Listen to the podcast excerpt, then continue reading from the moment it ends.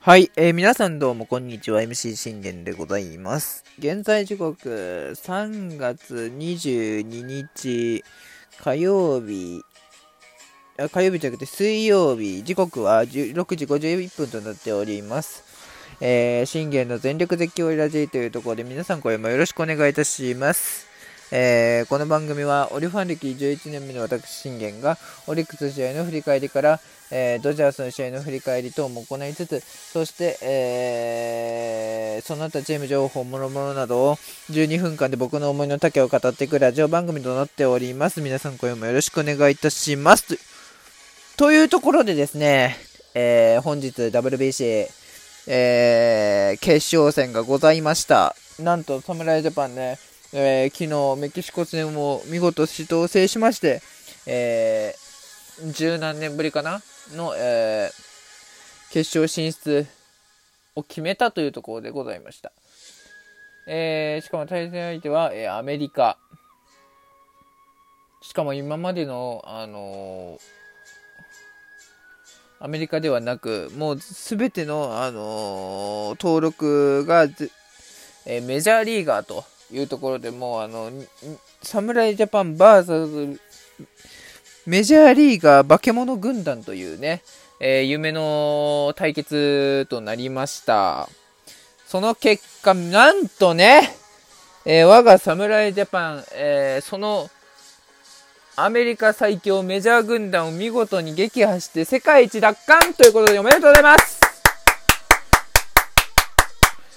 いやー。今日もね、あのー、やっぱり思った通りの展開っていうね、試合ではなかったですね。まあ、あのー、侍ジャパンの、あのー、や、やりたい野球っていうものは、ある程度はできたかもしれないですけど、やはり、アメリカ相手に無失点で終わるっていうことはなかなかでき難しかったなというところでございます。では振り返っていきましょうか。えー、本ね、本日選抜したのはなんと今永ということで、えー、まあ、残りね、選抜がもう宮城くんか東郷か今永というところになりました。まあ、昨日ね、あの、佐々木朗希と、えー、吉信が踏ん張って頑張ってくれたのでね、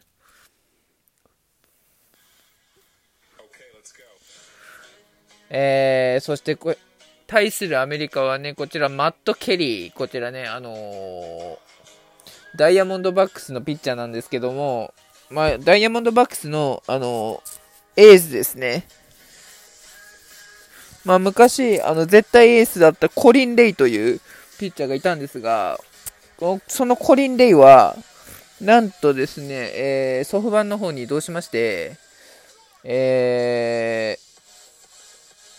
ソフトバンクから完全にあのエースの座を、えー、そのマット・ケリーが、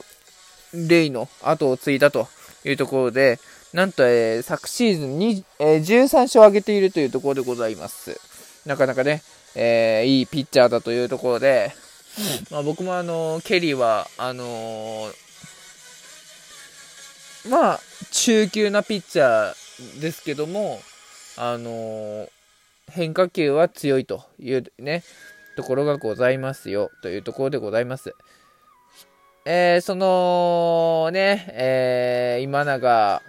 ベッツに見事ライトフライ、これでね、ワンアウトを取るんですが、やはりね、やはりトラウト打ってきましたね、ツーベース。ね。いやー、ここでポンポンポンとあの、 one、two、three とね、あの終えたかったんですけども、やはりそうはいかなかったというところで、しかし、あのー、ここのところ好調3番ゴールドシュミット、えー、アレなどを見事に抑えきったというのは、えー、非常に大きかったというところで、ここでもし、あの、ゴールドシュミット、アレなどを出してしまうと、あのー、点が入ってしまう、先制のチャンスが入ってしまうというところで、うん、見事にね、MC1 点で切り抜けられたっていうのは、えー、良かったのかなと思います。それに、あの、今永の変化球、今日ストンと落ちてましたね。このゴールドシュミットに、ね、食らわせた、あ見事変化球で空振りの三振を奪ったというところでございます。いやー、ストンと落ちましたね。あれなかなかね、前回投げた時に今永は、あの変化球がなかなか落ち、落ちなかったから、捉えられたんですよね。だからそういう問題もありつつ、そして今回は、決勝で選抜っていう立場、役割だったというところで、なおしんどかったと思います。でもその中で、初回を無失点に切り抜けられたというのは非常に大きかったというところですね。さあ、これで侍ジャパンで一気にこの今永のね、無失点の高騰に報いたいっていうところではあったんですが、ヌートパー、近藤とこいつ、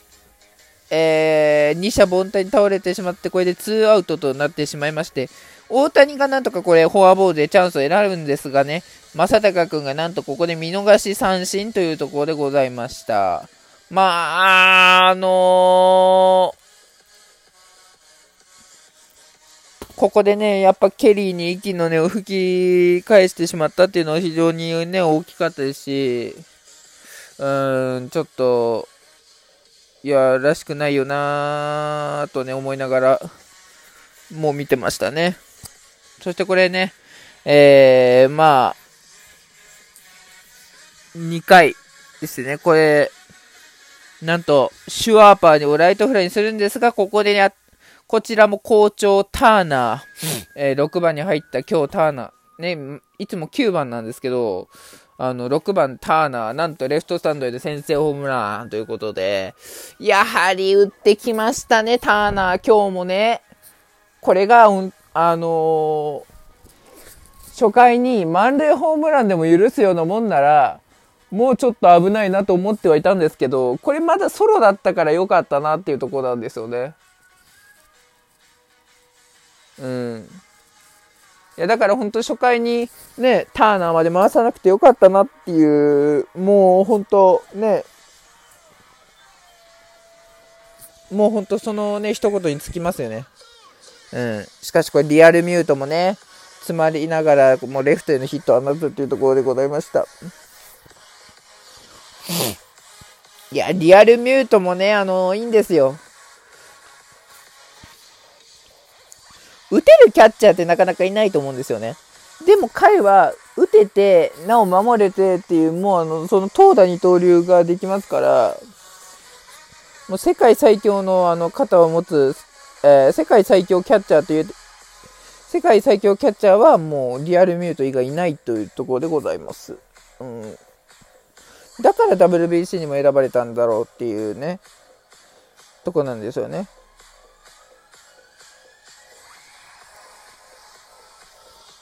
うん。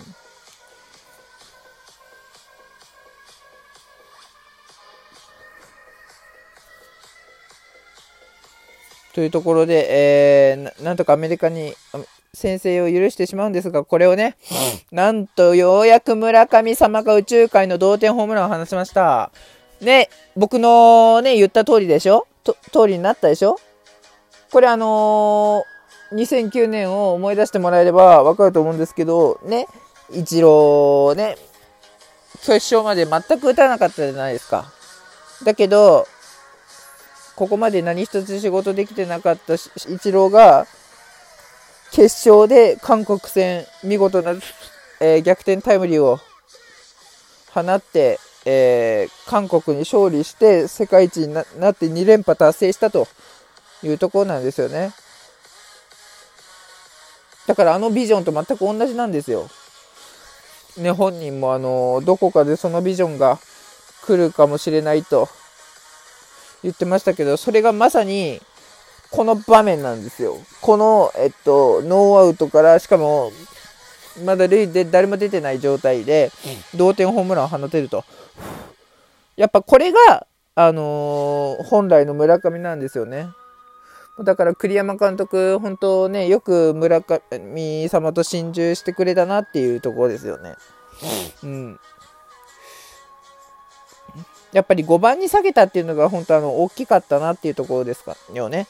うん、そしてこれね、えー、っと岡本和真がライトへのヒットを放ち、ね、これいろいろ倒れるんですけど、えー、ヌートパーがこれファーストゴロの間にに